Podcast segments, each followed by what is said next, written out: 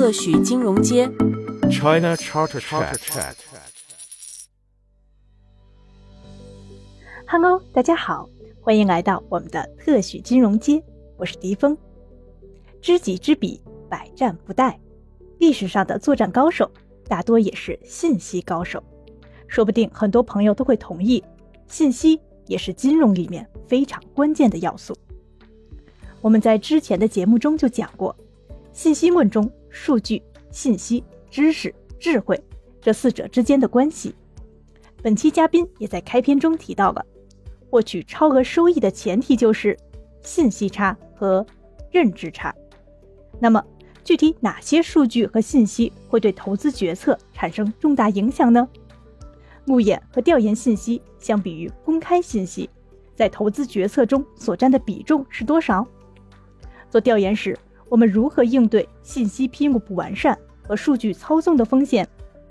线上路演和线下路演的区别都有哪些？海外调研会面临哪些特殊的问题呢？等等，还有一些从机构投资者视角的调研趣事和建议，以及对智能投研未来方向的探讨。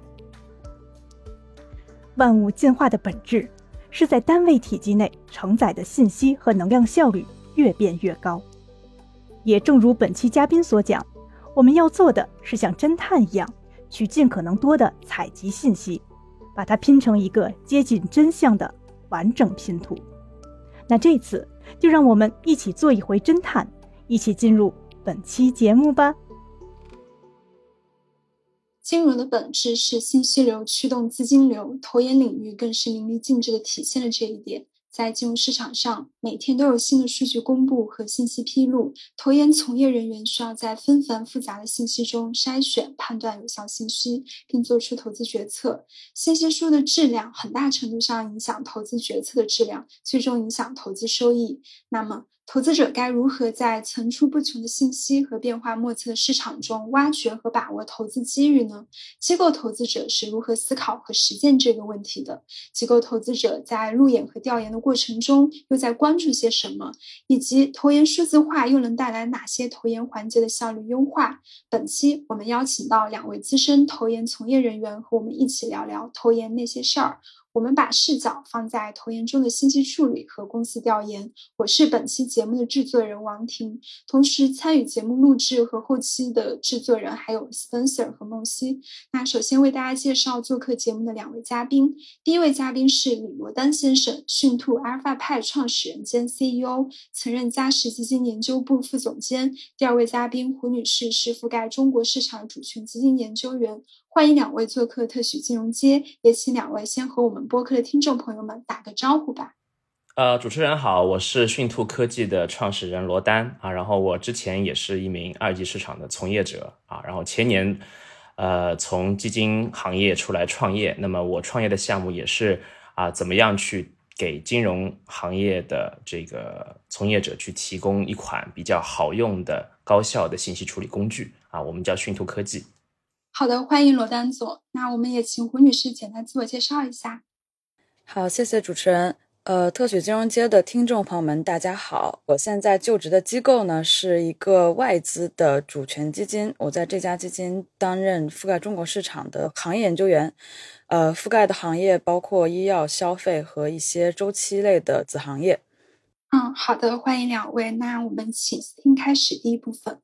哎，好的，欢迎两位嘉宾。嗯，那我们第一部分呢，主要是针对投研中遇到的信息和决策这个环节啊来展开讨论。嗯，首先就想问两位，我们每日呢会接触到很多的数据信息，呃，包括宏观啊，然后市场动态，还有呃我们比较关注的细分领域公司等等。呃，那么其中哪些数据或者动态是对我们现有的投资呃有比较大影响的？能展开讲解一下吗？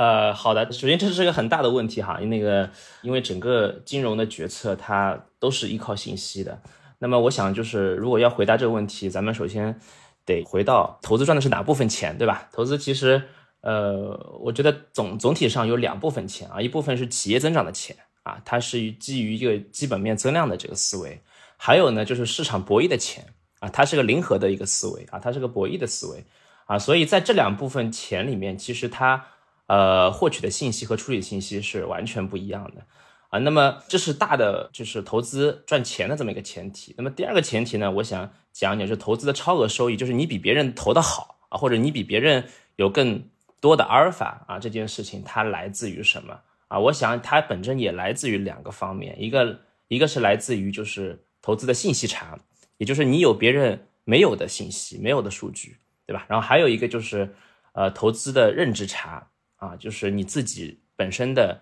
整个信息处理能力啊，同样的一段话，你听了，还有其他人听了，他们可能最后得出结论是不一样的。如果从一个 AI 去类比的话，就一个是数据，一个是 AI 的模型本身啊，就这两个是整个投资的超额来源的一个差异化的部分。那么回到信息这个事儿，就是呃，其实我们在做投资的里面啊，有两类信息，一类是基本面信息啊，基本面刚才讲到就是。啊，描述所有企跟企业增长或者企业本身的价值的体现相关的数据，还有一类呢是非基本面的。非基本面它就有很多了，包括基金的持仓啊，包括公司的估值，包括市场的情绪。那么这些所有的信息都来自于参与者的行为啊，就是这些行为也取决了公司或者是资产的价格的一个高低啊。所以前者是价值，后者是属于价格。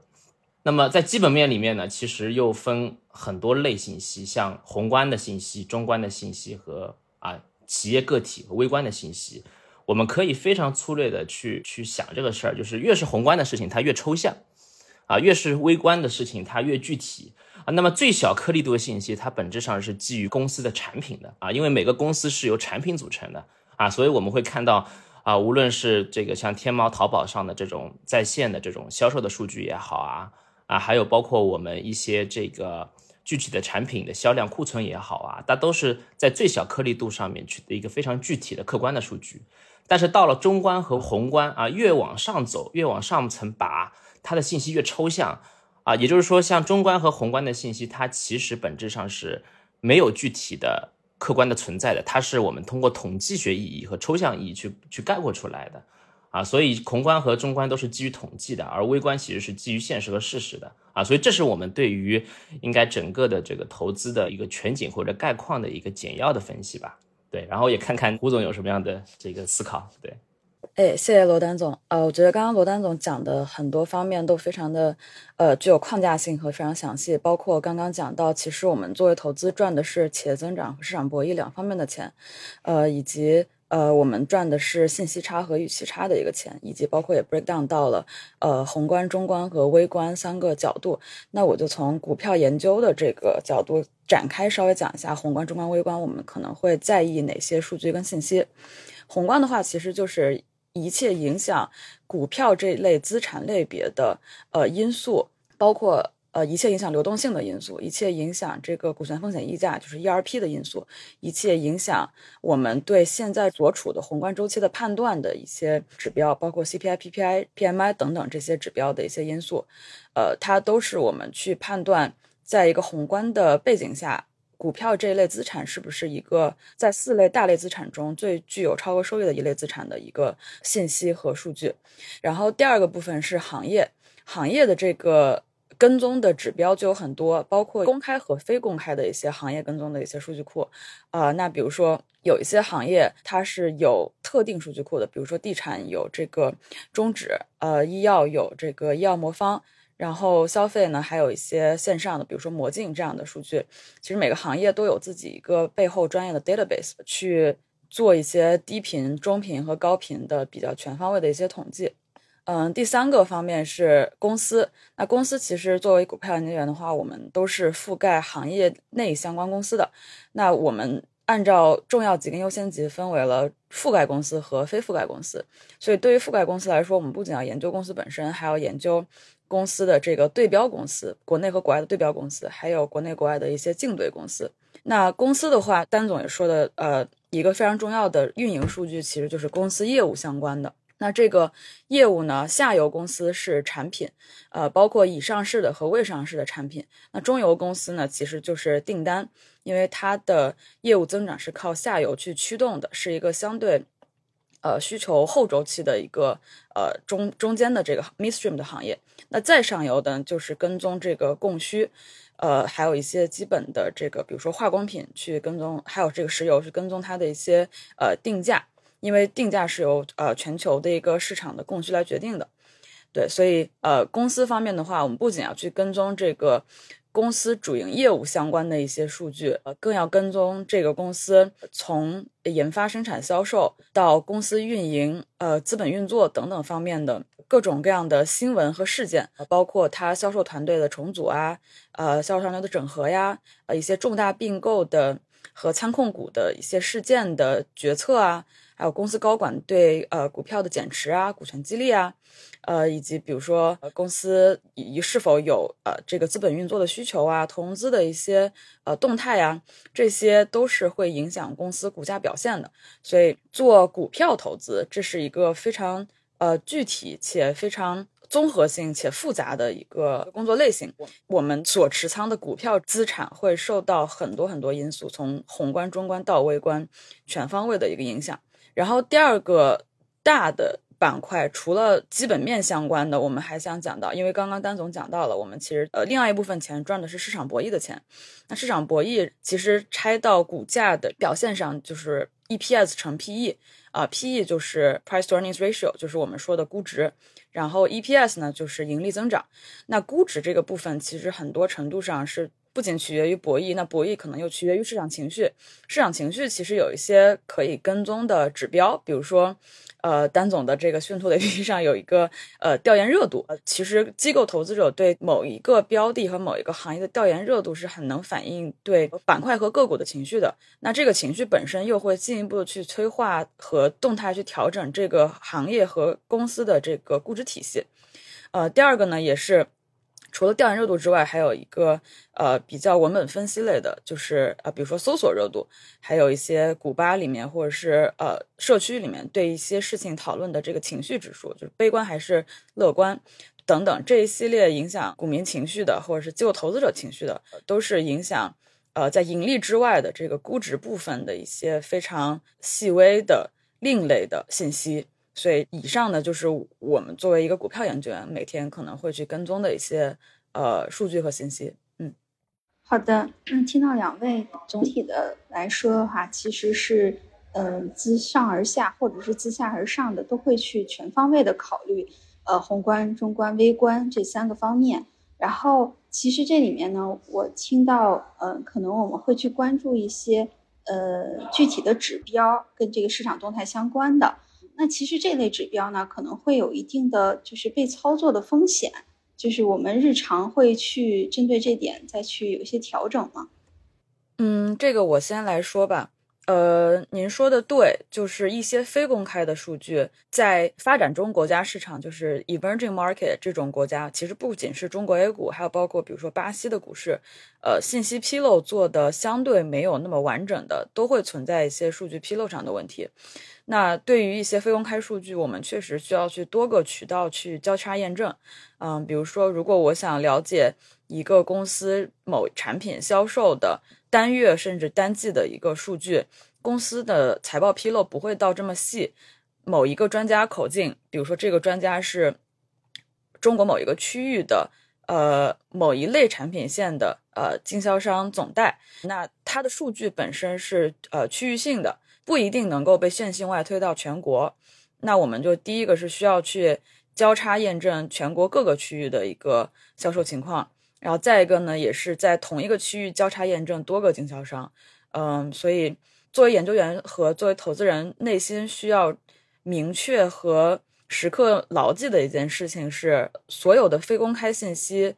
都具有 bias，就是都会有一定的偏见。它也可能会造成一个以偏概全的结果。我们要做的是像侦探一样，去尽可能多的采集信息，并且把它拼成一个接近真相的完整的拼图。对，我我也我也补充一下吧，就是刚才其实胡总已经非常全面的，就是讲了关于各个层面的数据的可靠性、可得性的问题。我觉得总体来说是，其实它有个规律哈，就是第一个就是上游和下游的数据，就产业上游和下游的供应链这个这个数据。一般来说是比较容易获取一点啊，比如说周期品，比如说消费品，因为它大量的数据在这个原材料层面，它其实都是有期货，或者是说有一个自身的一个市场啊，所以它上游的信息就披露的很全，然后定价也很充分，然后最下游的一些就是直直面这个 to C 消费者的东西，因为它是每个人大家平时日常生活可见可得的，所以这些数据呢披露的也比较完善啊，包括我们现在各种互联网电商上面这种另类数据等等啊，现在我觉得往往是。呃，中游的很多行业啊，因为它上游承接了原材料，下游承接了这客户，它是个 B to B 的一个企业，它的客户可能是各类公司啊，各类实体的这个机构。那么像这类企业的数据就相对来说比较难获得了啊，像刚才讲到的，像像订单啊、库存啊，包括经销商的这些数据。那么因为有这些数据的存在，它就导致了，呃，我们表面上能够看到的公开的或者公开采集的数据。呃，已经体现了一部分，但是可能更多的是说啊，每季度或者每周，无论是券商也好啊，包括研究员啊，这个基金经理也好啊，他也需要去做很多线下的问 on 问的这种啊，无论是电话还是访谈的形式去获取的这些数据啊，所以呃，其实根据这它在产业链中的位置啊，它这业务是 to B 还是 to C 的啊，还有就是它的线上化程度如何。等等不同的维度，我们都可以发现数据的可得性其实是是挺不一样的啊，不同行业之间。哎，好的，感谢两位。我们进行下一个问题。嗯，就是除了全市场的公开数据之外，专业投资者可以获得比个人投资者更多的数据。呃，刚才罗丹总和胡总也聊到，就是我们可以去通过路演啊、调研啊等等资源来获取。那这其中。呃，路演和调研信息在投资决策中占到的比重，和我们呃从其他的一些公开数据渠道获取的比重，大概是怎样分布的呢？呃，其实呃我们会发现啊，就是呃它也是个动态变化的过程。就这两年，说实话，这个路演和调研的这个比重应该是占比越来越高了啊。这个原因是什么呢？原因呃，我觉得可能有有有有有几点哈，就是第一点就是这个呃疫情的。这个变化啊，因为疫情导致了以前这个很多线下点对点的这种啊沟通啊，大家开始用线上的平台开始去去去生产啊，去交互啊，比如说像进门啊，比如说像美式啊、二六三啊等等不同的平台，所以我们看到一个数据啊，这也是我们这个讯兔自己统计的，就过去三年里面，呃，整个。线上路演的数据大概增加呃增增增长了十八倍啊，增长十八倍啊，这个还是非常非常恐怖的一个一个一个一个数字。然后与此同时呢，我们看到，因为呃前两年大家调研的相对比较少一点，所以今年回来之后，整个调研的数据也有很大的增长啊，增长了两到三倍啊，两到三倍啊。但是我们整个资本市场其实就是那些人啊，就那些基金经理、研究员，所以我们会看到，其实信息的增长啊和爆炸是非常快的。那么还有一个很重要的一个点就是，呃，微信生态的崛起啊，因为有了这个微信生态之后，整个信息的传播效率更快了。可能券商他通过拉一个微信群，或者是说这个发一个朋友圈等等，他就可以去传播一些信息啊。所以微信也导致了我们很多的信息从公域变成一个私域的一个状态啊。所以我们之前也做过一个调查调研啊，这个其实。呃，现在可能基于调研和路演的这种工作，差不多占了六七成啊，研究员接近六七成的啊这么一个时间。那么其余的时间呢，他们可能会专注一些呃偏案头的一些工作。当然，这是我们 调查出来的一个统计性的数据，我不知道这个胡总在直接的这个体感上面是什么样的感受哈？哎，我可以稍微分享一下，过去三年里面，在疫情期间，因为我也是在疫情期间回国工作的，调研和。路演的热度是跟着市场的 走势来的，而且会进一步推动市场的一个呃走势。比如说，二零年和二一年上半年牛市的时候，这个调研和路演就是异常的多，每每一个星期都会有各种。呃，卖方和小伙伴们组织着，呃，大大小小去不同公司的，我戏称为旅行团，就是，呃，去带着这个公募啊、私募啊、保险啊，呃，各类的这个机构投资者的客户去了解一个呃比较新的公司，或者是了解一个呃股价走势非常好的公司。对，所以这个调研在过去三年中其实也是非常多的，只是在疫情放开之后，从绝对数量上，它也会有一个进一步的这个 rebound，呃，进一步的这个反弹。嗯，然后呃，回答一下刚刚主持人的这个问题的话，路演和调研信息在投资决策中所占的比重和重要性，呃，我个人觉得做投资决策其实最重要的是对于已有的信息有三个关键词吧，这是我们的基金经理告诉我的三个关键词，叫 preview、pre prescribe 和 predict。呃，就是先去了解，再去诊断，最后是去试图去预测。那能做到这三个步骤的核心是，呃，有独立的判断，有自己的框架，并且基于自己的框架整合所有的信息进行投资决策。那在这么爆炸的信息中，包括各式各样的路演和各式各样的调研，一个对投资人的要求比较高的是。筛选出真正你在乎的信息，以及对信息进行甄别，不被别人牵着鼻子走。嗯，我觉得这个是一个挺重要的点。嗯，然后再说调研在决策中占的比重和调研路演到底我们用它是来做什么的？呃，其实我我觉得分为两个点，一个是去帮助我们更好去做预测，因为其实研究员刚刚讲了，赚的是这个大部分是业绩增长的钱，业绩增长。到底能不能增长？这个增长的驱动力来自于哪里？行业的景气度到底来自于哪里？呃，需求是怎么样变化的？这个是我们需要去拆模型的。那这个模型的拆分，我们需要去对很多指标的变化进行一些合理的假设。呃，包括毛利率的变化，包括成本的变化，包括它收入结构的变化，包括这个收入更再去细分的话，就是产品的一些。呃，销售的前景和未来的一个发展的方向，以及整个公司的这个净利率的变化，那净利率又受到更多别的方面的一些影响，所以我们想去把这个模型尽可能的去拍准，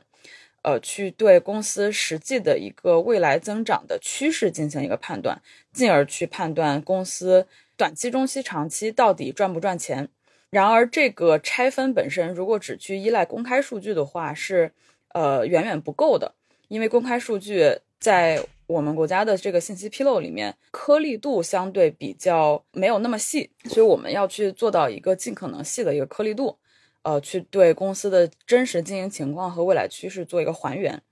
然后第二个调研和路演的意义对我来说，其实是去判断管理层，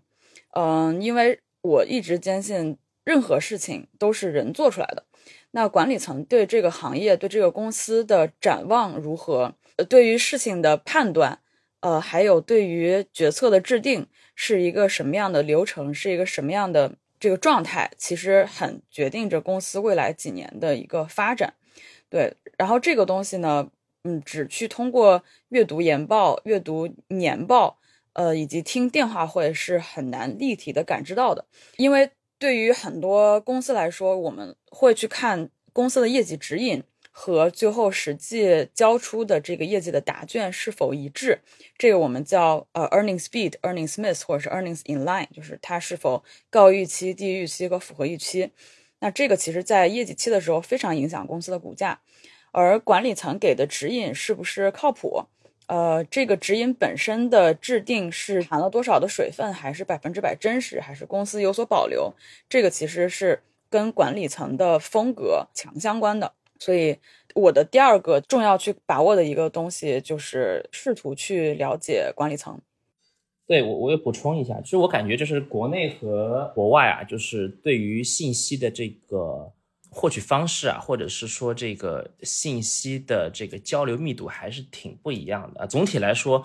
呃，A 股的市场的这个信息交流密度会高很多啊，因此就是研究员和基金经理花很多时间会在。这种调研和路演这种直接交流的这种信息获取上面，而海外呢，可能更多的还是呃偏重一些这个偏线上的，或者是说这个更多基于财报的一些案头的一些工作啊。这个就是我一个自己一个很粗浅的一个一个感受，因为呃最近也去这个香港去跑了一圈，感觉确实国内卷的情况会比海外多很多。那么其实这个事情是是有利有弊的啊，利的地方在哪里？利的地方其实在于就是说，国内依然会有大量的这些这个卖方啊、分析师、买方、研究员等等啊。我们除了去看大票之外，我们也会去看很多很多不同的这些中小的这些公司啊，就是信息的密度，它最后还是会带来一个流动性的更加充裕的一个资本市场环境啊。那么有些市场，尤其是像这个欧美市场，MiFID Two 以后，它其实出清了很多的这个卖方的一些研究所和玩家，那么他们的信息的供给就会少很多。当信息供给一少的时候，人数一少的时候啊，然后信息的这个这个交流越少的时候，他们基本上就会把这个资源集中在头部的一些公司啊去做 coverage。所以你看，欧美对于一些中小的一些公司的 coverage 其实是非常不足的，它也间接导致了在中小型的这种公司的这种呃市场的流动性的不足啊。所以，所以这个东西是有利有弊，所有的信息的交换啊，价值的交换，它最后转化过来都会变成一个资金的一个一个一个行为。那我们看到，其实在这个 A 股的这两年。其实也会发生很大变化，像一五一六年开始是一个外资定价白马股的一个时代，那么它的整个的信息就会更加偏往基本面一点啊，它会偏长期啊，偏这个低换手，然后偏价值。那么在这两年的过程之中，我们首先看到一八一九年整个市场往这个景气度走，这两年说实话其实更多的往主题投资走。那么当你往主题投资走的时候，整个市场卷信息的这个频率就会更更高了。啊，因为主题投资它本身是一个中短期的一个一个一个行为啊，所以我们在看国内和海外以及国内自身的整个时间轴上面的变化，我们也可以看到，就是整个信息服务它是动态演变的，而当下这个时间点或者当下这个周期里面，说实话，路演和调研就是会非常重要啊，这个信息会非常重要。哎，我刚好也补充一句，刚刚罗丹总讲到，呃，国内和海外这个大中小盘流动性的一个差别，其实，呃，我觉得还是跟市场投资者结构是有关系的。因为海外是一个机构投资者占主导，大概七十以上都是机构投资者的这样一个市场。国内的投资市场百分之，我记得数据的话，没记错应该是六十左右都是散户，然后四十不到是机构投资者。那其实机构投资者。虽然公募是机构投资者，但是公募这个产品的终端还是散户，嗯，所以呃，散户的这个对投资周期的偏好和对这个呃波动性的这个容忍度，会导致公募很多时候也在散户化，嗯，所以这个会导致 A 股和港股以及 A 股和海外的发达国家市场的这个股票市场的流动性和对信息的要求以及波动性会差非常多。是的，是的，这个其实有点像那个呃索罗斯提出的反身性理论，就是就是你的玩家或者你的资本市场的 player，他会反向的去影响你的整个的投资决策和信息的这种强度吧，或者是你的偏好性，然后偏好性反过头来，他又会去强化这些终端的这些投资者，所以这个是挺有意思的。我们在分析这个资本市场的时候，其实是不能脱离于这个玩家，或者不能脱离于资金属性，对，然后去单独去看这个市场，对，这是很有意思的一个角度，对。对，是一个非常鸡生蛋又蛋生鸡的问题，因为很多投资人在，尤其是做 offshore，就是做境外投资做久了的投资人，看 A 股的市场会经常看不懂，你觉得大 A 经常会有一些独立行情，这个其实很大程度上都是由这个资金偏好来决定的。呃，所以很有意思，我我上次去这个问了一家海外的一家平台的 hedge fund，在香港哈，然后。呃，他们也被国内卷到了，现在就是他们，呃，周一到周五啊，通过这个券商电话会啊，或者是案头的工作啊，他可能获取一部分信息，但是更多的他们在这个周末的时候可能会回到这个深圳啊，或者是这广州等等地方，然后线下再去约国内的一些小伙伴再去做交流，呃，它作为一种它的信息的一个补充吧，对。是，但这个其实另外一个问题是取决于投资机构的资金，它的投资周期有多长，换仓有多高频，以及对短期变化到底有多敏感。呃，对冲基金的话会比较，如果想要去更好的去参与 A 股，因为对冲基金本身也是高换手，呃，短期持仓。那它的打法会更偏向公募化，但是比如说像国外一些 long 比如说像我们这样的资金，像主权基金应该会稍微对，因为其实我们核心要做的是绝对收益和呃中值回归，市场的错误定价都会带来最后的中值回归。如果这个基本面没有呃彻底的发生天翻地覆的变化的话。它都会终止回归的，但只是这个终止回归的时间，呃，是半年、一年、三年还是五年，啊，那其实就决定着谁等得起，谁等不起，你对等待的资金成本的容忍度到底有多高？投资的一个核心，至少有一个流派吧，它就是讲这个找这个低估值的和错误定价的资产，而去等待它的一个 mean reversion。嗯，所以其实还是呃，投资行为是由背后的资金属性来决定的。好的，嗯，两位刚才提到参加线上和线下路演这两种不同的形式，嗯，那么想问，对于机构投资者来说，参加这两种路演最大的区别是什么呢？我们在这两种呃不同的形式下关注的点会有所区别吗？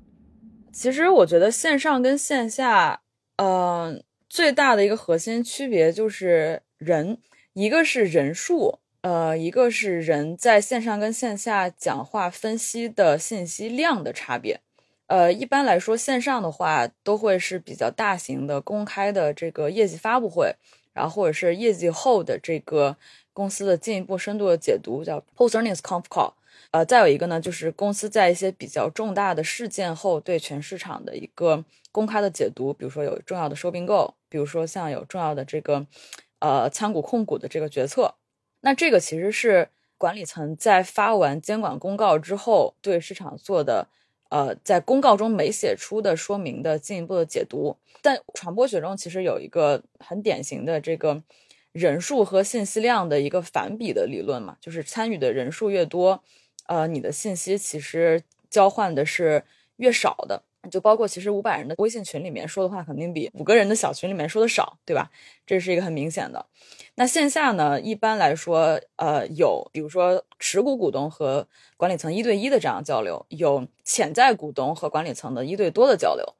呃，那这样的人数是肯定是显著小于线上的交流的。一般线上可能一场会参会少则一百多则呃一两千都可能是有的。那线下呢，肯定是要限流的。如果公司一对一，那就是一对一。那券商组织的一些去公司调研，可能最大的我们打引号的这个戏称的旅行团，可能最多也就二三十人。那二三十人的交流和两千人的交流。人数和信息量成反比的话，那信息量可能就是线上的大概十到二十倍都是有可能的。所以，其实我觉得核心的差别还是信息量。然后再一个呢，就是线上去听管理层在电话背后的一些解读和呃现场就是 in person 这种交流，对于一个 会读空气的研究员来说，能读出一些嗯线上读不到的东西啊，尤其是对于一些。可能会快要短期内见顶的公司和行业的时候，这种 concern 是很容易在线下读出来的，但是很难从线上读出来。比如说，我们去问一些呃订单的可持续性啊啊，比如说去问行业的一个竞争格局啊，其实管理层如果内心是有隐忧的话，他在线下的回答是能从一些呃 micro emotions 和他一些微表情管理和措辞上是能看出来的。对，其实这个 说的挺有道理，就是其实这个跟相亲一样，就是你这个这个线上相亲的这个效果和线下就是这个挺不一样的。最后可能大家线上认识之后，还得去线下去喝咖啡去聊。它的核心就是，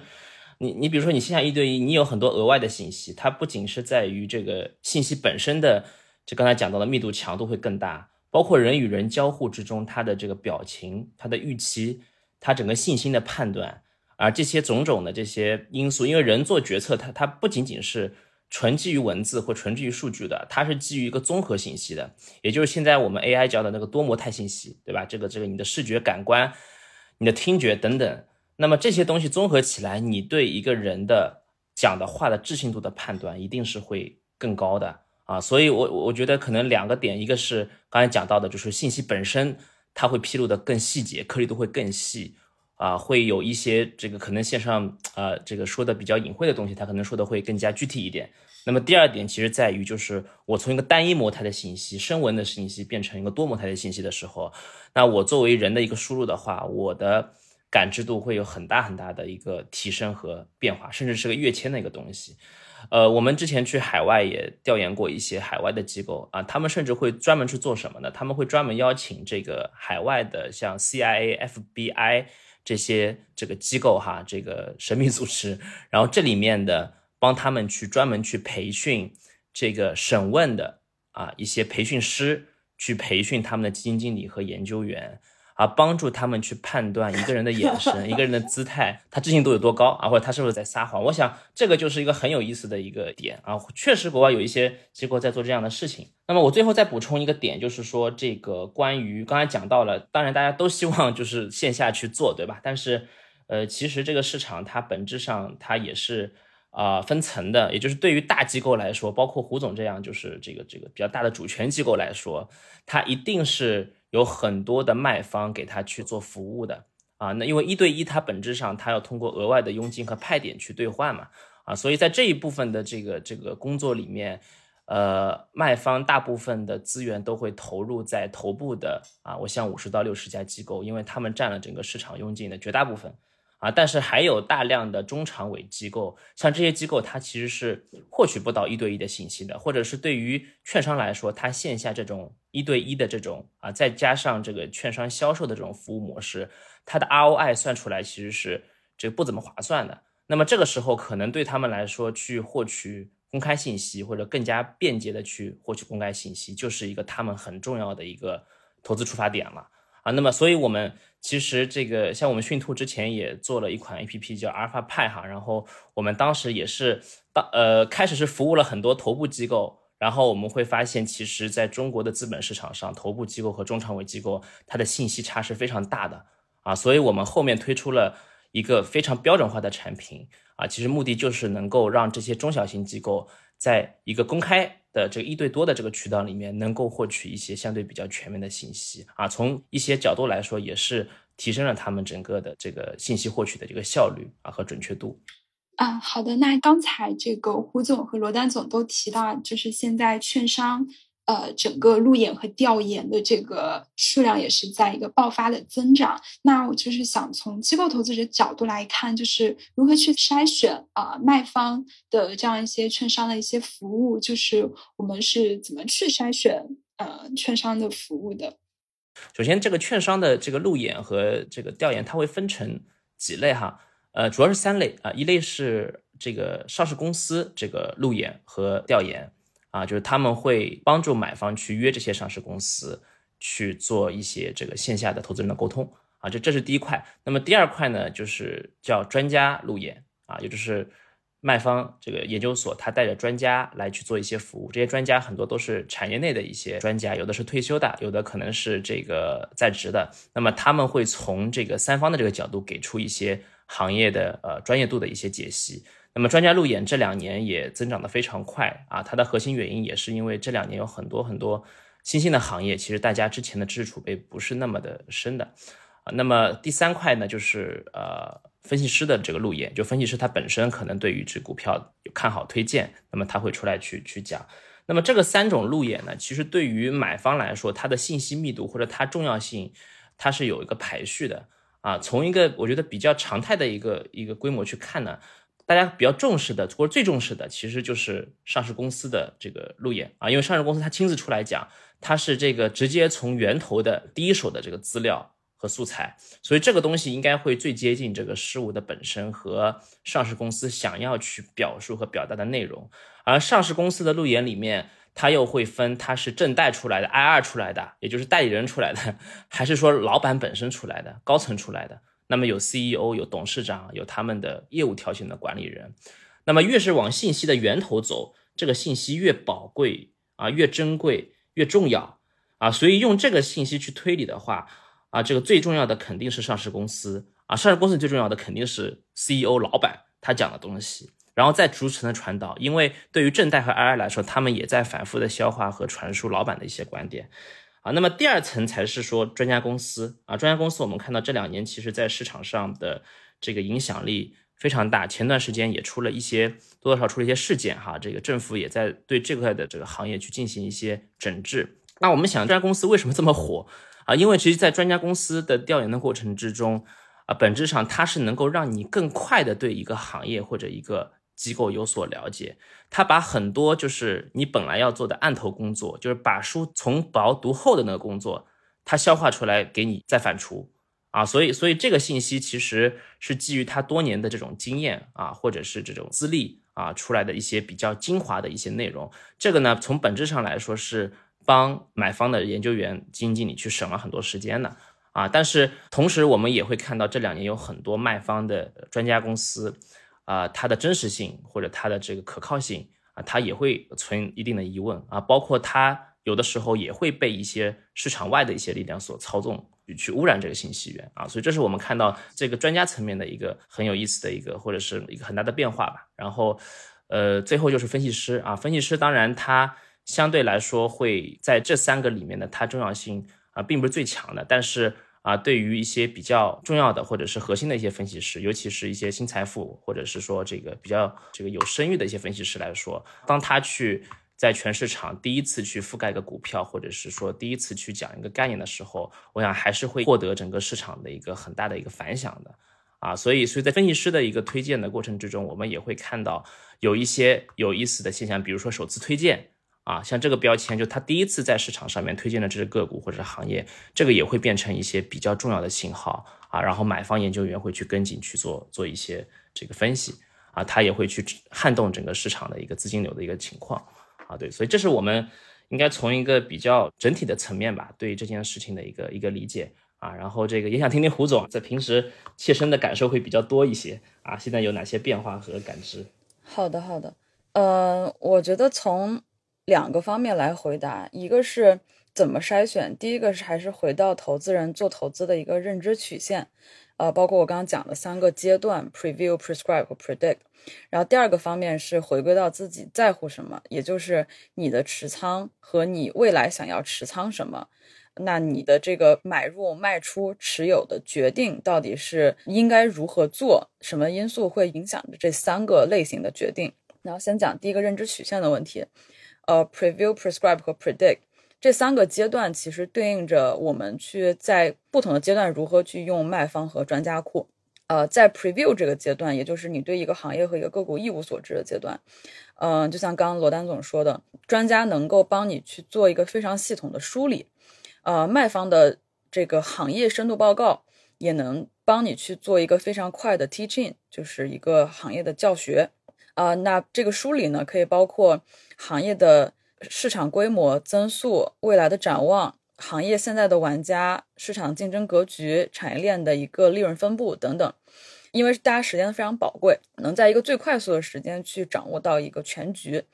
好，这个是第一个阶段。第二个阶段是要做诊断，也就是目前在我已知的信息里面，到底谁值得投资、值得长期投资，谁是一个昙花一现的 player，不值得长期跟踪。那这个。挖掘和研究，呃，回归到这个专家和卖方的这个梳理中的话，其实卖方路远可以帮我们去挖掘一些投资机会啊，包括比如说在行业里的这个一二三名 player 中，第一名的 player 已经被大家充分认知了。好，那这个时候我们可能想去去挖掘一些更有潜力的、更 alpha 的个股。那这个卖方由于它的和产业的紧密度和这个公司的管理层的熟悉度，它能去更快的去帮大家去挖到一些我们说的牛股。然后专家也是，专家可以从自己的产业的角度去帮投资人更好的去梳理一个竞争格局，从一线去呃给到第一手的信息，去梳理一个竞争格局到底谁好谁不好，还有哪些未被挖掘的这个投资机会。然后第三个呢，就是做预测，呃，这个预测第一个是买方肯定要先自己先做，但是做完之后，因为有一个预期差的问题，就我是这么想的，不一定别人也这么想，我想到底对不对？呃，我的预测是处于市场预测的偏保守、偏中性还是偏乐观？那这个区间是怎么去形成的？呃，别的人是怎么想的？这个的时候，呃，买方去找卖方去做一个 alignment。去大概聊一下，哦，其他人大概怎么想的？最多头的人怎么想？最空头的人怎么想的？中性的人是怎么想的？大家觉得现在的核心矛盾是什么？大家 care 点是什么？呃，这个是在第三个阶段，就是我们做 prediction 和做投资决策判断的最后一个阶段的时候，卖方能够帮到我们的一个比较大的点。这个是先讲这个投资人的认知曲线，然后第二个就是筛选自己在乎什么，呃，持仓的和潜在会持仓的。因为市场上有这么多股票，但其实对于一个上了规模的基金经理来说，持仓股票在二十个和五十个之间就已经算是很多了。因为你每一个可能都买到了一个亿以上的规模，至少大几千万的规模。那呃，你要往这个二十到五十个里面再加入谁，呃，踢掉谁，呃，谁多加一点，谁少加一点，这个决策是非常复杂的。所以每天当有很多卖方去推给你啊，这个要不要去聊一下，那个要不要聊一下？呃，他如果不符合你的持仓风格，你你想要赚的钱和你整体的一个仓位的布局的话，呃，很多时候很多东西是不需要去 care 的。所以核心还是要知道自己到底这个基金经理和这个投资团队自己到底在 care 什么。你赚的是一个趋势的钱，是景气度上行的钱，是呃竞争格局改善的钱。还是你赚的是一个业绩增长的钱，就是 whatever，你你要先知道自己在赚什么钱，再去从这个主动的去筛选和嗯被动的去 feed 这两类信息结合起来，去确定我到底要在这么多爆炸信息中了解哪些信息，进而去调整我的持仓。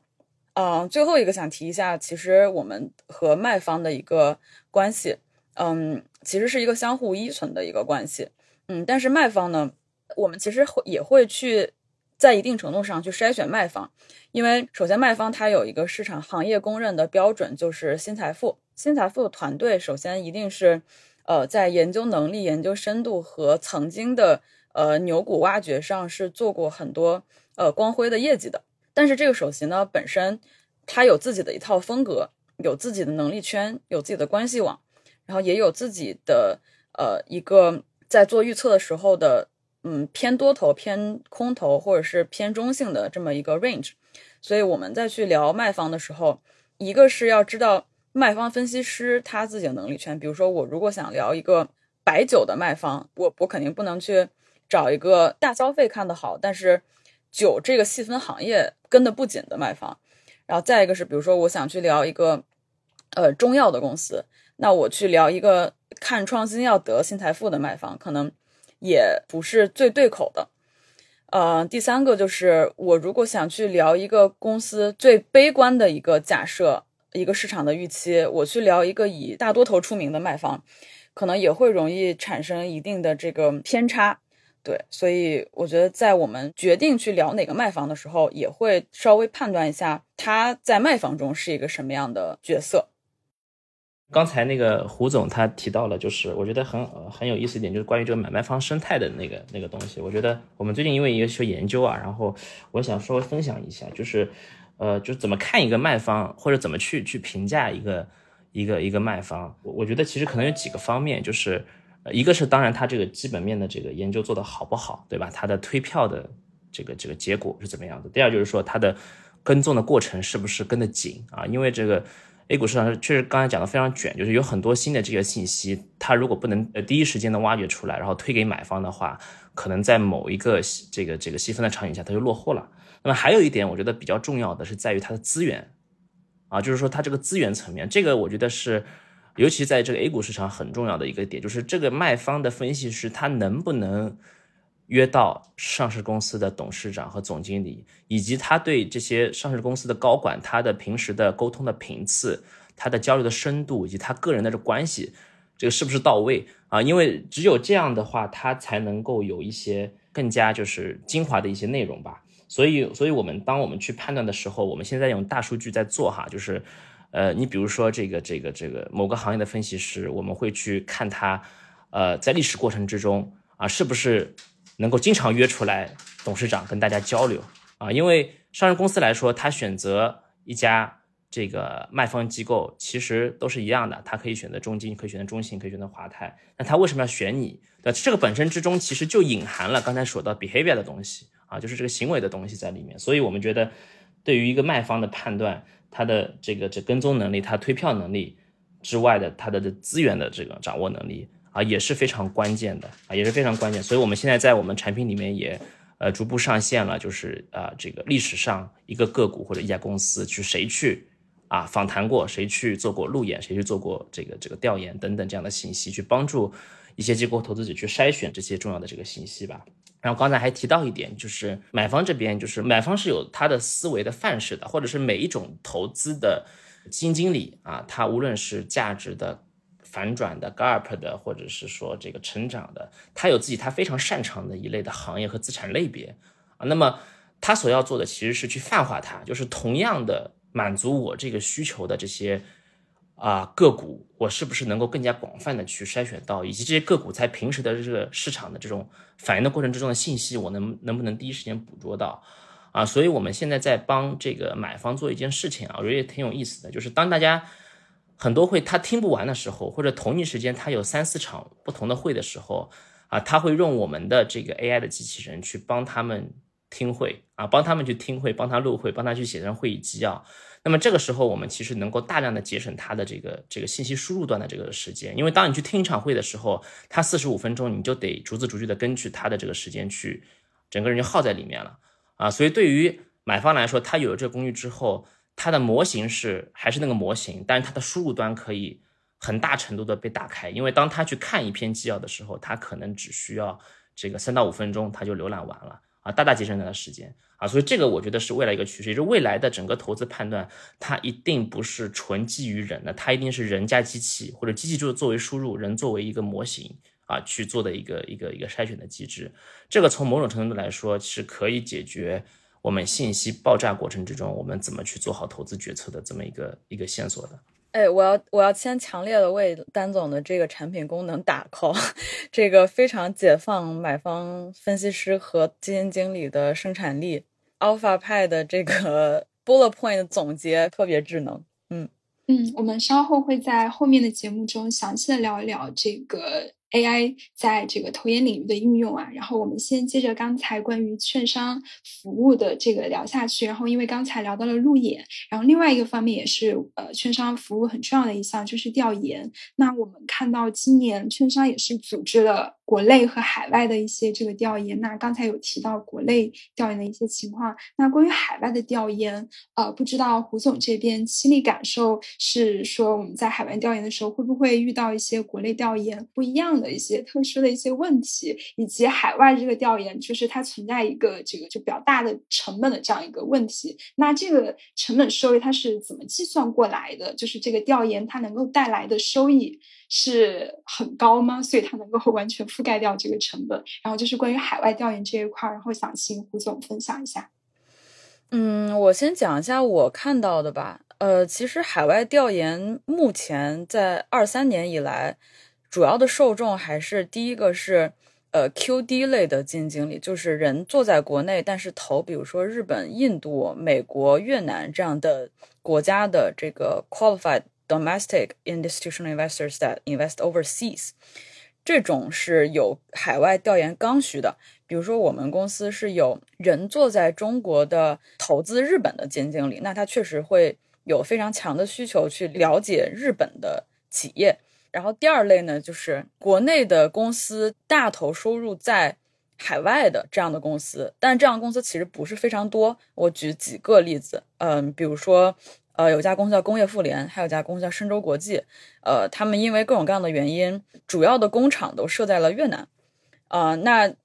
对于想要去了解这个工厂实际运行情况和公司海外管理的，且投资了公司的大股东来说，那确实有一个海外的调研的刚需。但除此之外，其实海外调研并不是非常的刚需，对于纯投 A 股的投资人来说，所以其实已经 narrow down 到。呃，我们到底谁需要真的去海外去调研？呃，成本收益这个问题呢，我可能不是 the best person to answer this。但是，嗯，如果你的持仓本身有这个需求的话，那公司肯定是愿意承担这个成本的。然后第二个就是海外调研的一些特殊的问题。呃，我先分两类说吧。第一类还是你投的这个公司就是海外的公司。比如说投日本和越南的公司，那你确实牵扯到一个呃需要和当地的公司、当地的券商、当地的各方面去对接的这么一个需求。这个大部分就是头部的这个有国际业务的券商能帮买方去解决这个问题。比如说中金和海通国际有海外的分公司，呃，海外分公司有当地的工作人员，其实是能帮忙解决这个问题的。那肯定会比如说配备。呃，中文的翻译啊，就一定要有 English speaking person，呃，最好有 Chinese speaking person 这样的一个配置。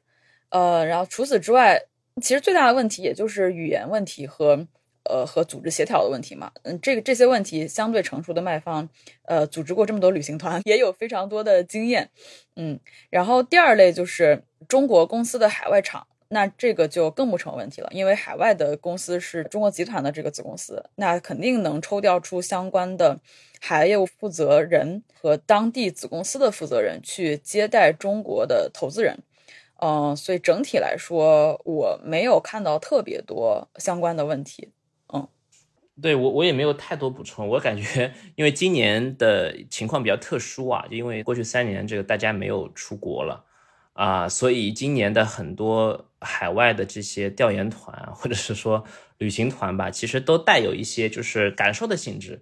呃，你比如说像前段时间很多，我看很多这个券商组织去巴菲特那个大会。啊，这个也是很多年没去了。那么，其实，在巴菲特大会里面，你看不到很多美国本土的一些太多投资者，大部分都是海外的这些去感受、去瞻仰去的。那么，这是一类。那么还有呢，就是比如说我们去看到这个前段时间有很多去海外去做 AI 调研的啊，但是我看了一下，其实很多的就是调研的公司，大部分都集中在大厂啊，比如说谷歌啊、Facebook 啊，比较大的这些厂。但是你会发现，其实 AI 这一波它是。有很多机会是存在于一些这个更小的公司或者更加 startup 的公司的。那么这一圈的公司，其实我感觉现在主流的卖方的一些调研，其实也没有非常好的 cover 到啊。所以对于海外的调研，除了刚才就是所说的，如果它真的有这个实际的投资标的的需求之外，它的价值有多大？其实我我我个人哈，我个人是感觉存一点疑惑的啊。它更多的是我觉得是对于海外市场的一种。感知力、感受力，然后同时去对接一些海外的资源而已。所以呢，就是在这块来说，我感觉其实需求，包括刚才讲的问题，它其实也没有那么的大。对，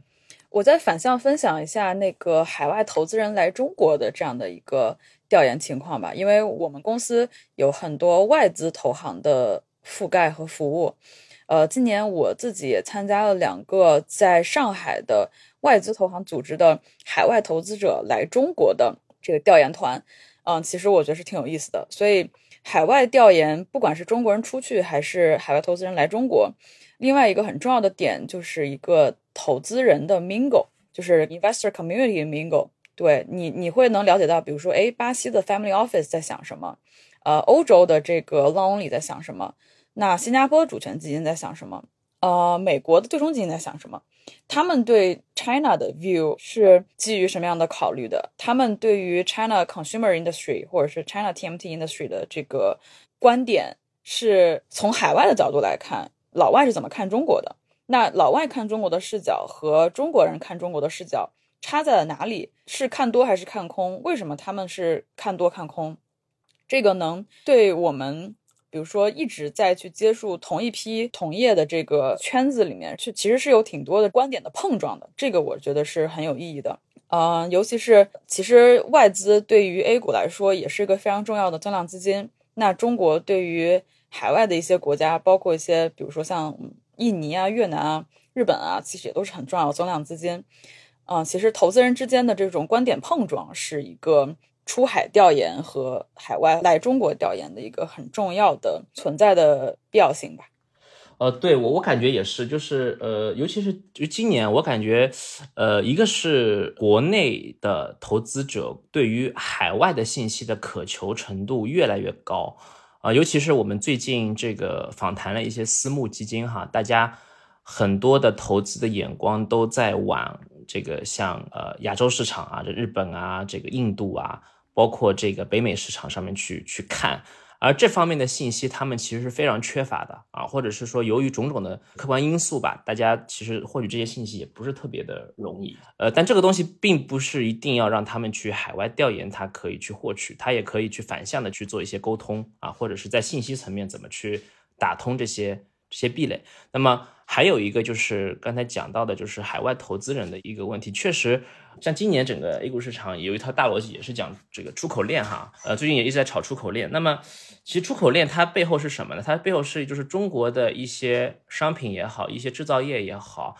呃，经历了这一波之后，其实还是在大量的往外去做全球市场的这个拓展。那么这一块的呃拓展，本质上也导致了一个信息差，就是他们在海外的情况，其实国内的。投资人他也并不是那么的了解啊。像三个月之前啊，我们见过一家法国的一个很大的呃投资机构，那么他他那时候就开始去讲啊，就是海外的这种小商品的逻辑啊，像我们这个比较著名的那家这个这个四个字的这个这个小商品，专门是卖小商品的商店。啊，他们就讲，就是说在欧洲现在卖的怎么火，对吧？怎么去这个降维打击欧洲的这些传统的这种零售业的过程？像这个信息，我们就会发现，哎，呃，国内的这个投资人他们反而是比较滞后、比较慢的啊。所以无论是国内和海外，我觉得它本质不变的是，随着这个这个这个中国的出海啊，中国企业的出海，海外的信息可能它的重要性会越来越大。然后随着中国资金的出海。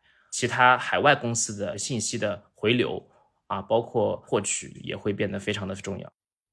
好的。那刚才两位嘉宾有提到这个关于不管是国内外还是海外的一些上市公司的这个路演和调研，然后想请胡总帮我们分享一下，您在这个调研的一些过程中有没有一些比较有意思的一些趣事的一些分享？呃，有非常多，就我先分享这个一对一和跟团游的一个差别吧，再去分享一下不同类型的公司的一个调研体验的差别。这个不同类型我怎么去分呢？就是我们从股价表现去分，就是正在飞速上涨的公司，然后涨过的公司，暴跌的公司，还有这个底部横盘的公司，就是每类公司调研起来都有非常多呃很有意思的事情。啊，先说跟团游吧。呃，跟团游是一个特别特别神奇的去了解国内各类机构投资者的提问视角和了解大千世界的一个一个窗口。啊，比如说很多公募，因为大家有这个业绩的压力，呃，会特别在意这个当季甚至当月的一个数据。那在跟团游的过程中，呃，公募的研究员就会非常。Aggressive 的去问管理层啊，这个月的数据到底有多少？然后有没有这个？管理层如果不说，他就会说，那那是不是就是没有？没有的原因是什么？就会比较 aggressive。然后呃，有一些这个保险的这个同行呢，就会比较长期，然后问的问题就会相对于相对偏呃，比如说竞争格局啊，公司长期战略发展啊这样的一些提问的视角啊。然后还有能听出对于一些。呃，专业领域特别专业的这个同行，他在问的时候颗粒度特别细啊，比如说一些创新药公司的调研，呃，一些公募和私募的一些做这个药学博士出身的研究员，会在呃靶点和相关的成药性上抠的特别细，然后有比如说做销售出身的这个调研的同行，呃，大家会在这个销售团队到底怎么去激励和。怎么去实现这样的一个销售数据上会会扣的特别细，这是在一起调研的过程中能看出一些非常多的这个投资风格、提问方式的差别。然后第二个就是股价表现和调研这个 vibe 就调研氛围的一个差别。二零二一年的时候是呃我们这个 C 超 O 行业就 CDMO 呃医药研发外包行业表现最好的时候，一个策略会上。某一个西超公司的这个参与人数，可能能把整个房间挤爆，就大概线下本来能容纳五十人的房间，直接挤了一百五十号人。然后大家把这个呃董秘、IR、CFO 围得水泄不通，疯狂去问呃这个公司呃未来的一个发展前景啊、订单的可持续性啊等等等这样的问题。那对比下来，在策略会的另外一个房间，呃某一个股价横盘了很久的公司。就是无人问津，然后管理层会去问卖方分析师和这个相关的一些之前的投资人，问哎有没有兴趣跟公司稍微聊一下这样子。然后还有一些比如说业绩爆过雷的公司，呃，就是尤其是一些电话会上，可能大家的调研的时候问的问题就非常的 aggressive。但是从具体问的问题上呢，其实对于一些相对比较成熟的投资者来说，他们会着重的去看一些已经横盘了很久，或者是。股价在比较底部的公司，那其实这样的公司，大家会去试图去了解，哎，它的一些第二、第三成长曲线到底呃进展到了什么程度？呃，这个进展是否能在一个什么样的时间维度内兑现在业绩上？然后这个变化是一个短期的变化还是中期的变化？那这些变化本身能不能会给公司带来一个比较向上的长期基本面的改善？所以调研的时候，对于底部的公司是会去有一些这样的预期，然后再去跟管理层进行沟通的。那对于一些股价已经进行过一波上涨，呃，业绩也有过一个比较明显的爆发期的公司，呃，其实大家再去聊的时候，会重点会放在第一个是业绩的可持续性上，啊，那你这个一两个季度出现了百分之一百到一百五的增长，那后面两个季度呃肯定是会下滑的，但下滑的程度是呃直接转负还是转到这个二三十这样的一个增速，啊，以及中国市场有一个很明显的特点是。当一波浪潮兴起的时候，就会有非常多的人在非常快的时间内涌入这个赛道，那大家就会立刻开始担心竞争格局的问题。所以，呃，对于涨过的公司或者涨过的板块，大家在调研的时候可能都会去呃聊一些这样相关的问题。然后再一个呢，就是调研的时候经常会出现产业之间交叉验证的问题，比如说，嗯，去问 A 公司，哎，你的竞对这个月的表现怎么样？或者是这个季度表现怎么样啊？你你们最近大家是不是都存在这样这样的问题等等？或者去找中游公司问下游公司的一个相关的问题啊？比如说从这个中游公司的订单情况去看下游公司的一个呃景气度啊、呃竞争格局和竞争力啊等等的。因为比如说，如果一个中游公司接到了非常多下游同业的订单，那其实它侧面验证了第一个是行业确实需求很旺，第二个也确实呃竞争格局在变差。对，所以其实，在调研过程中是能够兑现到很多投资逻辑和投资的这个 thesis 的，好，那刚才两位嘉宾也有提到，就是卖方关于调研和路演的一些服务。那同时，卖方自己也是会撰写相关的研究报告，然后在研究报告中也是会有关于投资标的的一些投资建议。那就想请问胡总，您这边作为买方是怎么看卖方研究机构给出的这样的投资建议？然后对你们买方实际的这个投资有多大的影响？好的。呃，第一个是分为国内的头部卖方他的一个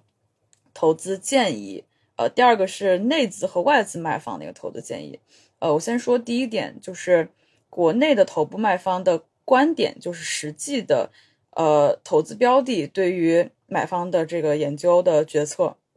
呃，因为其实就是卖方分为很多不同的种类，有的是观点性很强的卖方，有的是资源性很强的卖方。所以，观点性强的卖方，其实，在嗯国内的卖方中，数量是不算非常多的。嗯，大部分的卖方做到后期都会有点演变成资源型卖方。那在这个时候，由于卖方的本身的覆盖面很广，呃，卖方的这个调入调出，比如说他惯常都推荐十个股票，那这个十个股票调入了谁，调出了谁，会对市场有非常大的影响。也对公司有非常大的影响，所以一般国内卖方不会轻易的去对他的十个核心推荐标的有任何变化，尽管这些公司的基本面和所在的子行业发生了一些变化，所以只看研报的话很难看出真实的投资建议。然后第二个是卖方因为自己的出身有一些标签票和标签行业，啊，比如说二零年、二一年火起来的卖方，基本都是看。医药的卖方很多都是看创项跟 CRO 出身的，但这两个行业子行业明显处于一个下行周期。但是由于他们的能力圈限制和他们缺少一个对医药在整个 A 股行业中的一个全行业的观点，导致这个看多本身是有 bias 的，是相对嗯不那么具有这个投资建议的意义的。所以其实我觉得买方对于呃国内卖方的一些这个投资建议呢，更多的是。对其基本面变化的一个判断和对它这个相关资源的一个倾斜和依赖吧，而且再一个呢，就是内资和外资的卖方，一个核心差别是内资是一个纯多头市场，呃，A 股的卖方是不能看空的，就尽管行业在下行周期，它也只能就是比如说维持中性或者是谨慎乐观这样的一个评级，但是外资卖方是在看空的时候是给出看空建议的，因为其实海外市场是。有多空的这个市场机制的，啊，所以外资卖方的一些做空报告也好，或者是他看空的一些逻辑也好，很多程度上确实能够这个建议本身它是中性的，它至少不是一个纯多头的建议，它也不是一个有偏见的建议，它就是一个根据自己的合理分析去做出的一个合理建议。那这个建议本身会给买方产生一定的影响，就这个 call 本身会给买方产生一定的影响。但是买方由于自己的投资限制，比如说这是一个对冲基金，能做多也能做空，啊，比如说它，呃，是一个纯多头的 long 基金，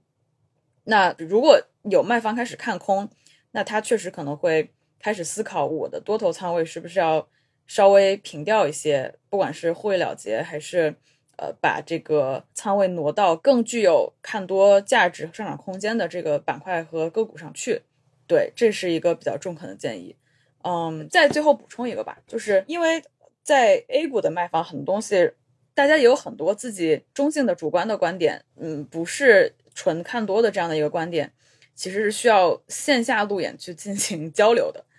对，所以报告本身给出的投资建议可能相对比较有限。呃，对我我稍微补充一下，报告它从某种程度来说，它是它是滞后的哈，就是或者是说它呃，如果说完全根据报告来的话，可能在这个市场上面就抢不到这个这个收益了。其实我觉得就是刚才讲到，就是中国市场有几个点，第一个就是大部分都是看多哈，就是这看多偏多一些，或者它在实际的这个推荐的过程之中，它肯定还是看多。第二呢，就卖方它本身的身位问题，因为第一个它是行业身位，就它每个卖方分析师它覆盖一个行业。那么他势必从他的角度来说，他肯定希望这个在某一个时间点，他总有能够推荐的个股。第二呢，就是说他在直接生涯过程中，他是没有具备过实盘的操作经验的，也就是说，他没有在这资金的博弈的角度去考虑过很多事情啊。所以在他的推荐过程之中，很多有的是偏左侧了，或者或者很早就开始推了，但是可能依旧起不来啊，或者是有的是在偏好不是特别强的行业里面。在反复的去做一些这个这个这个推荐，所以在这个实操的过程之中，或他实际推荐过程之中，其实和买方这边的需求是会有一定的 gap 的啊。所以我们和很多卖方的分析师聊下来，其实大最大的痛点是，他不知道买方啊这个时间段他们的兴趣点是什么，他们啊想看什么，因为只有你的这个供给和需求匹配起来，它才能够真正的实现一个收益。那么刚才还讲到了，就是说很多看空的一些机制哈，其实，呃，因为本身来说它的职业倾向是看多的，而且是在它的行业局部去看多的，所以导致了如果说某一个券商它对于一个行业或者一个个股，它释放出了一些 并不那么看好的一个机会的话，这反而是一个非常非常关键的要素或者信号啊，就当一个从它本身的身位来来说，它。不去讲看空的一个时候，他突然之间讲一个看空的一个观点了，或者是一个偏看空的一个概念的时候，啊，这个时候我觉得对于全市场来说是个非常非常重要的一个一个一个信号啊，所以这个也是我们在实操过程中啊，就包括回测下来看到的一个很大的一个 insight 吧。然后还有就是，呃，卖方他会提供不同的这个退票的服务，对吧？就报告是一种啊，报告是一种最最常规的或对最大群体的。然后它还有每个月的金股服务，它对所有的这些机构，它到达一定的这个佣金量，它会去推送它的金股啊，这也是月度一次的，然后由这个券商的销售去整体的去统计去发送。那对于一些更头部机构，它甚至还有一对一的这种 key call 的这种机制啊，所以所以真正在它推票行为上面，其实我觉得在当下，其实你是可以积累很多数据的。当这个数据时间长了以后。那么它的整个的命中率和它的盈利预测的这种啊胜率，你就会有一个比较明显的一个感受了。啊，因为现在我们评价卖方，其实本质上还是从这个这个新财富或者这种偏主观的一些啊评测去看。啊，但是我觉得逐步逐步这个市场会有一些更加量化的这种手段去推出来，那么这些量化手段本质上是可以帮助买方去更好的甄别卖方的这么一个过程。啊，因为我们也看到有一些。卖方啊，他不一定是研究做得越深，他的推票越准的，也就是研究和推票，它是两个维度的事情啊。我们看到有的这个券商，他推票就推得特别好啊，特别准，他有很多的行业资源，然后他能够马上的去找到这个下一个两到三个月能够出来的牛股啊。那有的这个这个券商，他可能路数就不一样，他就非常偏重基本面投资，他就把。基本面的研究作为一个他立身的根本，那你说这些东西对投资没用吗？肯定也是有用的，因为这个帮助投资人去提升他本身的认知和研究的这种呃素材层面，这个是非常非常有用的啊。所以这两类券商，我觉得都是在市场上扮演了非常非常重要的这个角色的。嗯，好的。那我们刚才聊到机构投资者利用各种的资源，不管是调研还是路演，以及各种卖方的服务，去服务于自己的投资决策。那这是从机构投资人的角度来看。那对于个人投资者，我们有什么建议？就比如说，我们个人投资者可以怎么去使用一些公开的一些路演资源，或者是一些报告资源，来完善自己的投资理念呢？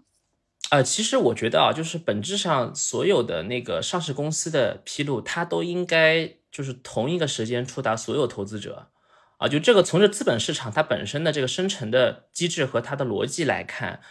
呃，应该是这样的，而且这个市场会逐步向这一块演绎啊，所以我们觉得这个当然就是头部机构它享受券商的一些一对一的服务、一对一的路演、一对一的调研。啊，但是我觉得个人投资者他更多的应该利用好所有一对多和公开的，就是上市公司层面公开对市场的披露的这个信息去做一些投资和决策啊，包括现在市场也有很多工具，包括像这个雪球啊啊，包括像金门有一些东西也是向这个个人投资者去去开放的，所以就是对于一些呃基本面的信息、上市公司信息的这种。呃，全面的这种采集和处理，我觉得是挺重要的。因为其实对于个人投资者来说，很多的 A P P 它都会去偏向啊资金面，或者是什么像龙虎榜啊，或者是说 更加偏这个行为上的一些变化和这个吸引。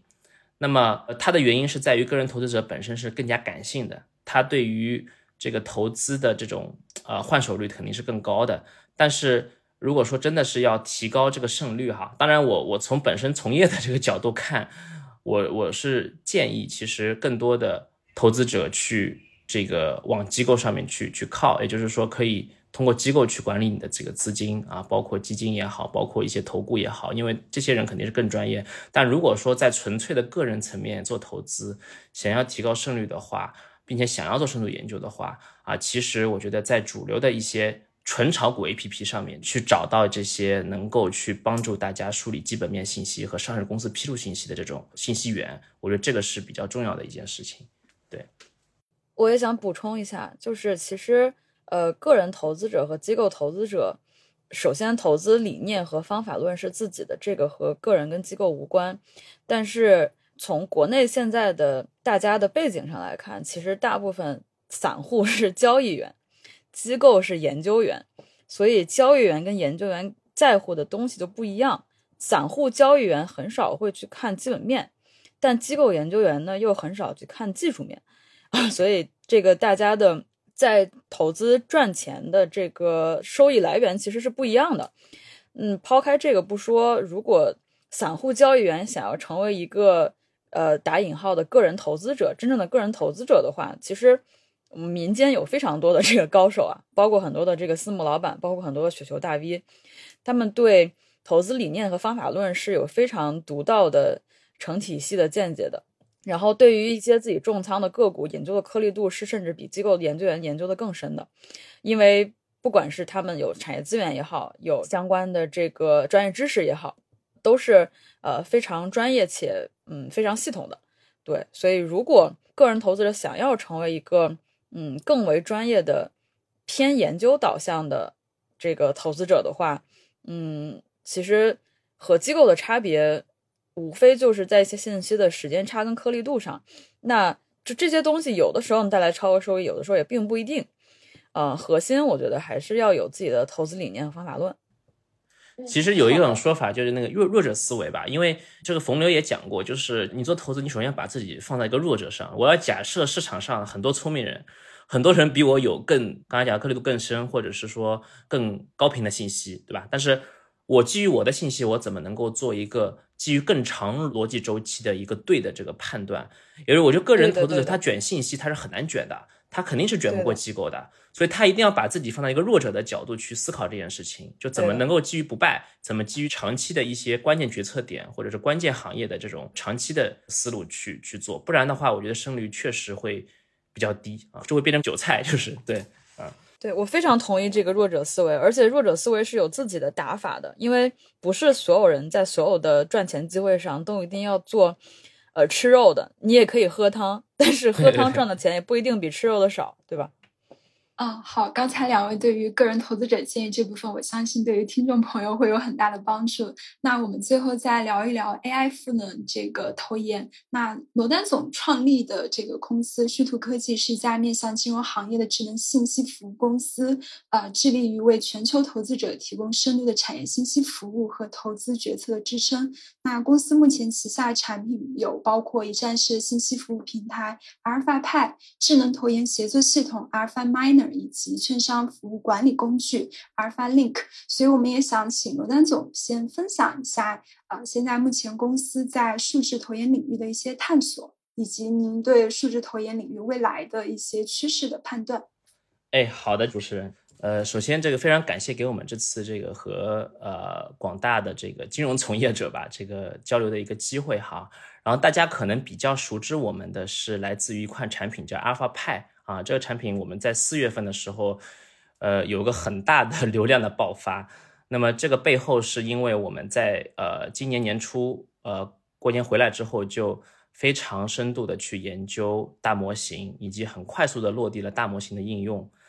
啊，那么我们在分析整个的大模型在啊金融行业里面的这种能力，或者是说它的这个适用范围的时候，我们当时有一个三段论啊，就是。呃，首先就是当下的大模型，它肯定是啊更加呃适用于呃这个信息处理的啊，就是我所有的把非结构化信息变成结构化信息，然后把海量的信息归纳为一些总结提炼的信息，就这一侧的它能力是非常强的啊，所以呃我们当时做的第一个场景就是去做会议纪要，也就是帮呃广大的这种机构投资者最高频的。呃，工作场景最刚需的工作场景里面，我们怎么用 AI 去进行赋能啊？所以这是我们当时做这件事情非常重要的一个切入点。那么我们讯兔呢？呃，因为本身我们的团队其实都是来自于二级市场，我们做了很重要的职业生涯的抉抉择啊，就是当时是继续去做基金经理研究员，还是去做这金融科技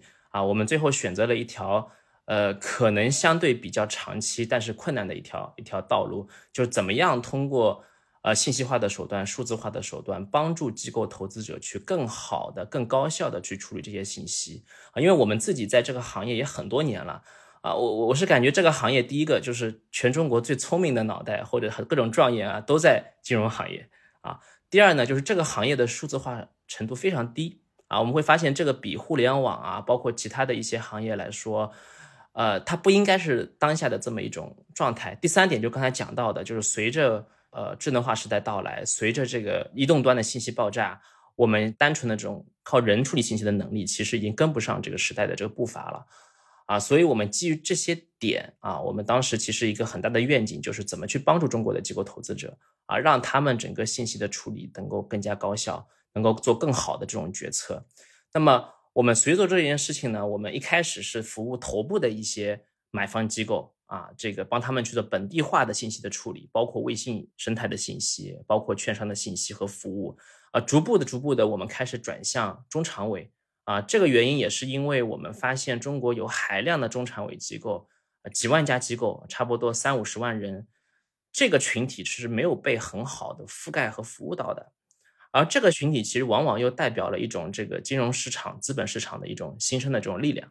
啊，所以我们做阿尔法派的初衷也是想怎么样为这些中常委的机构提供一种标准化的产品和服务，能够赋能到他们。那么也是因为我们服务了很多头部机构之后，我们有了这个方面的场景的认知以及数据的积累，所以当我们再去往这个中常委的机构去做迁移的服务的时候，我们会发现这条路径就会相对来说比较顺一点。所以在我们整个的这个这个产品发展过程中，我觉得有三点是呃比较重要的。第一个是场景啊，就是我们会做很多很多的深度的访谈和调研啊，像我们今年 so far 已经做了差不多三百场的这个调研，我们会从这个调研里面和用户共创去了解机构投资者最高频刚需的功能是什么。那么第二点，我们讲的是连接啊，就是无论是买方和卖方的连接，上市公司和资本市场的连接。这些信息场景的工具做出来之后，本质上我们都在创造这些连接。那么连接背后其实是各方提供的各类的数据。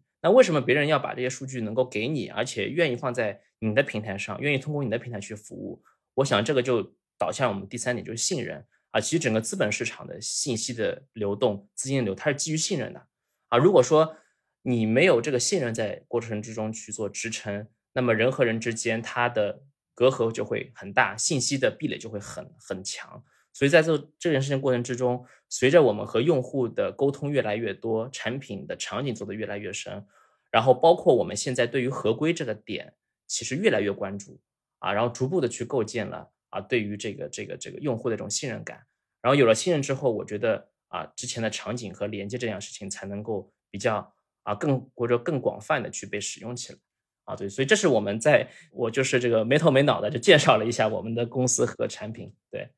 嗯，好的，那谢谢罗丹总。那我也有看到罗丹总之前有在采访中提到啊，投资研究的决策流程包括三个核心的变量，呃，信息、逻辑还有人。那投资逻辑的环节，AI 是否还有这个替代的空间，以及 AI 是否可以取代分析师和基金经理？想听听两位的看法。呃，好，那我我也先稍微介绍一下，就是呃，首先我想就是稍微讲一讲，就是我我自己个人对于大模型的认知哈，我觉得。呃，本质上大模型是一个人类的知识大迁移啊，它开启了一个从碳基到硅基的啊这么一个知识的连接和迁移的过程啊。如果说数字化时代就过去的一百年，从大型机、小型机、移动互联网、移动互联网啊，它是一个数字化时代，它是机器赋能人的过程啊。我们看到人被机器的各种各样的赋能，从办公场景到工业化场景。啊，这个到这个服务场景等等，那么我觉得下一个这个十五到十年是一个人赋能机器的过程，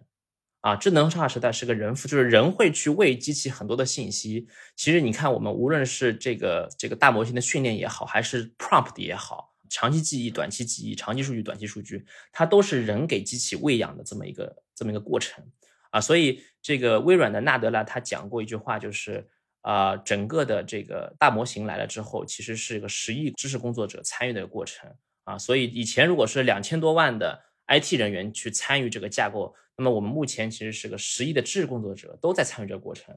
那么在这过程之中，其实有我们面临很大的问题啊。作为一个商业机构啊，或者作为一个创业公司，就是价值的问题啊。普通的雇主他是不会为一个六十到七十分的一个助理或者产品买单的，他一定只会为一个八十到九十分的产品买单。所以这个时候，我们看到，虽然我们通用的这种能力、泛化的这种问答已经很强了，但是对于整个的金融的垂类的这种呃方式方法，包括信息的回答，包括数据的这种处理，其实才刚刚开始啊。这个本质上是需要我们去做很多的这个投入训练，尤其是专业领域数据的这种这种这种喂养的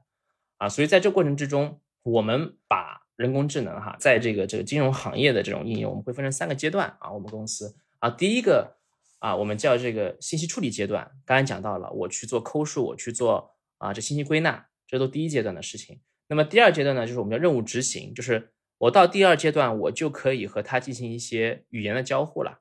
啊。大家知道，现在的很多的一些这金融的这个数据供应商，它其实界面是做越来越复杂的。它的核心原因就是说，我们以前在图形界面的这个时代。啊，我要开发一个功能，我必须要多一个界面。但是我有这个 agent 之后，我有这个任务执行的这个助理之后，呃，我跟他对话做自然语言处理，他就可以去帮我这个吐出来的我想要的这个结果。所以第二个阶段是任务执行的过程。任务执行的过程，它中间就需要有很多 chain of thoughts 和 chain of models，它是一系列的思维的链路和模型的链路的一个集成，里面有大模型，有小模型。然后最后一个阶段是通用的助理啊，就是就是它能够掌握很多的。这个这个能力，那么助理它未来也会演变。就助理一开始，他所有人用的助理是一样的，然后接下来就是说，他会跟你的交互的过程之中，他知道，哎，你是个成长的基金经理，对吧？或者你是个价值的基金经理，你更加看好 ROE 高的这种公司等等，他会越来越懂你，他就会从一个通用助理逐步的衍生为一个个性化助理。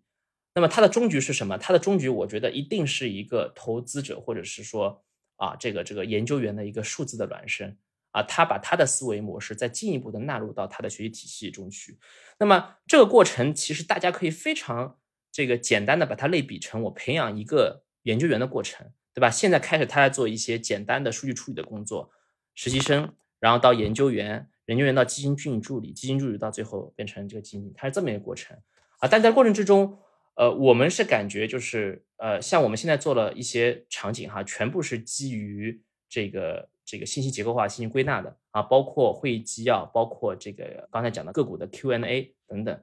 啊，我们目前还没有涉及到第二阶段，就是我怎么去做任务执行啊。那么在这过程之中呢，我们觉得，呃，刚才讲到就是人是不是会被机器替代掉啊？我觉得机器会越来越懂人，但最后的投研逻辑，它可能还是需要人和机器一块儿去做协作和处理的。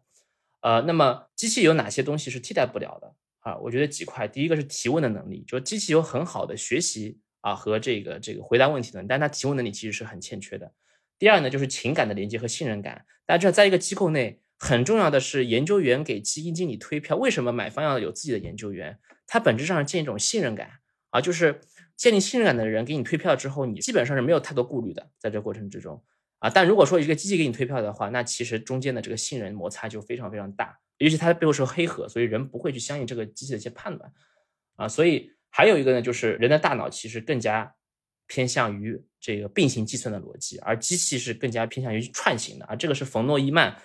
在一百年前提出来的啊，就是就人的大脑其实碳基的东西，它本身就比较适合这个事情。所以我们感觉纯粹用大模型是不太能够或者不太可能去创造一个非常显著的超额收益，在当下哈，因为大模型它是个群体行为的归纳，但投资实际上它是一个偏逆向的东西，它是。别人往东走，然后我发现一个 insights，我是往西走，结果市场还确实证明我对了。所以，如果我们纯用大模型做出来一个组合，它很有可能代表了一个市场的公允的一个，或者是个市场的 benchmark。但超额收益不一定会有人做的那么的那么大啊。所以，我觉得替代投资它不是一件非常非常容易的事情。这过程之中更多是一个相互的这种补足或者左右互搏吧。它是一种啊人基于。小样本的逻辑的演绎，再加上机器基于大样本的这种抽象和形象归纳的一种融合的这个结果，但最后做决策可能还是要通过人啊，尤其是我们还刚刚提到了有这么多线下的这种沟通、线下的路演、线下调研，这些基本上都是机器，我觉得很难替代掉的这个部分啊，所以呃，我我是想比较全面的去讲一讲我们对这件事情的一个理解和构成。嗯，好的。那胡总关于这个 AI 是否可以替代分析师和经理有补充吗？那我自己私心肯定是不希望它取代呀，不然我们就没有工作了，是不是？嗯，从可行性来说，呃，我觉得刚刚罗丹总讲的两个点我非常认可，一个是信任的问题，一个是后验跟先验的问题。呃，信任的问题，我们这个资管的行业，asset management 这个行业核心还是。你的金主把钱托给你，信任你，让你去代替他管理这部分钱，并且创造与风险对等的收益。这个信任的过程，机器是很难取代人去完成的。呃，我们行业内经常会开玩笑的一个话就是 AI 能做，但是 AI 不能背锅呀。所以，所以这个信任其实是很多行业，只要碳基生物还在主导这个社会，很多。很多行业的底层基础就是信任，嗯，包括医生，包括资管，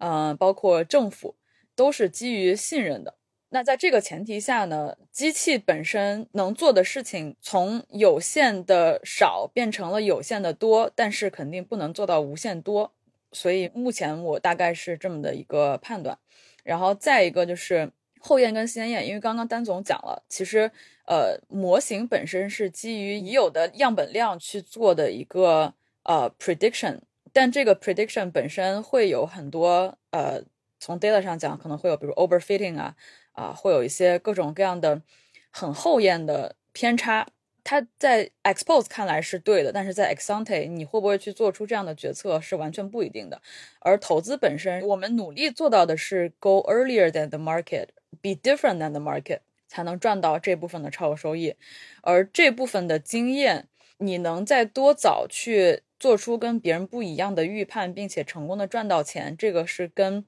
经验的累积和对后期很多变量的一个人为的调整是很有关系的。对，这个是我觉得如果 AI 能辅助做分析是，呃，是确定的，但是 AI 是否能够取代基金经理和投资决策赚到相应的超额收益，这个可能还相对存疑。因为其实很多呃 quant fund 它本身呃也是一个量化选股主动决策的这么一个模式，就是 quantamental 量化的去找出一些嗯。错误定价的投资机会，量化的去找出一些该获利了结或者是该超跌买入的机会，并且相应的去做轮动。所以第三个我想说的是，AI 能够让这个行业的商业模式变成呃有一个什么样的变化？那其实就是归结到，比如说我们做权益投资，主动权益 versus 量化权益 versus 呃 quantamental 就是基本面量化。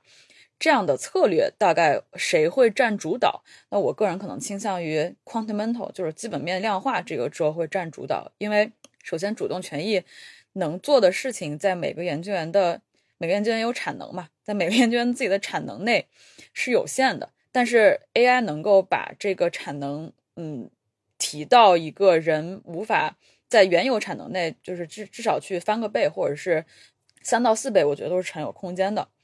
呃，但是量化的放呢，很多人存在的问题是，嗯，数据跑出来的结果不知道如何去解释。Which is why，其实很多美国的量化基金，比如说像 Optiver，呃，像这个 Citadel，招过很多，这是小伙现在也在招很多基本面的研究员去解读啊量化跑出来的这个，比如说事件驱动带来的市场波动和股价趋势的一些变化，有没有一些基本面去做一个支撑和解释？啊，我觉得这个两个的相辅相成是非常必要的。呃，所以如果量化可以帮助主动权益去做更多的这个分析和轮动的一些支持，嗯，我觉得是可能会成为一个未来投资策略上的一个比较亮眼的仔吧。嗯，但是当然也也必须承认，尤其是在成熟的资本市场，呃，主动权益的，比如说 devalue 或者是做这种 quality fund，它确实不太需要轮动，它其实需要做的就是，嗯，通过。价值投资的体系去对资产进行合理定价，并且找出超跌的资产。那这些只要你发现它超跌，越跌越买就可以了，也不太需要量化去做更多的这个辅助。呃，然后第四个想讲的是成熟市场跟非成熟市场 AI 的作用其实非常的不一样，因为 AI 的核心还是你有数据去积累样本。呃，但是成熟市场和非成熟市场，就比如我们说的这个 DM 和 EM（Develop Market 和 Emerging Market），它的信息披露的要求和不管是呃监管规定还是公司主动行为披露的程度是差非常多的，所以数据的这个数据要素的差别是非常大的。所以 AI 目前只能在数据要素非常成熟的市场去做到一个更好的辅助，但是对于一些非成熟市场，它这么多年。积累的很多特点吧，会会让 AI 的功能打一个相对的折扣，所以可能在非成熟市场还是有非常多的，就至少百分之八十的信息是在冰山下面的。那这百分之八十的信息很多都是需要去靠人主动的去挖掘的，which is why 很多，比如说像巴西、像中国这样的就是发展中国家市场，呃，它的。主动的权益会比它的 ETF 的策略跑的要好，对，所以，嗯，我觉得 AI 的作用在这两个市场内也可能会有一定的差别。嗯，好的，那非常感谢两位嘉宾做客特许金融街，以及带来关于呃投研领域路研调研以及一些呃 AI 智能投研方面的分享，也希望本期节目对各位。投研从业者以及个人投资者挖掘阿尔法有所帮助。节目的最后，也欢迎大家在播客评论区留言互动，我们会关注每一位听众朋友的声音。那我们下期再见。此档播客涉及的所有嘉宾和主播的观点，仅代表个人意见，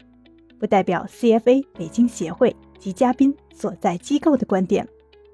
好了，大家对调研路演这个话题还有什么想说的？欢迎在评论区留言和我们交流，或者还有什么好的选题，也可以在评论区提出来。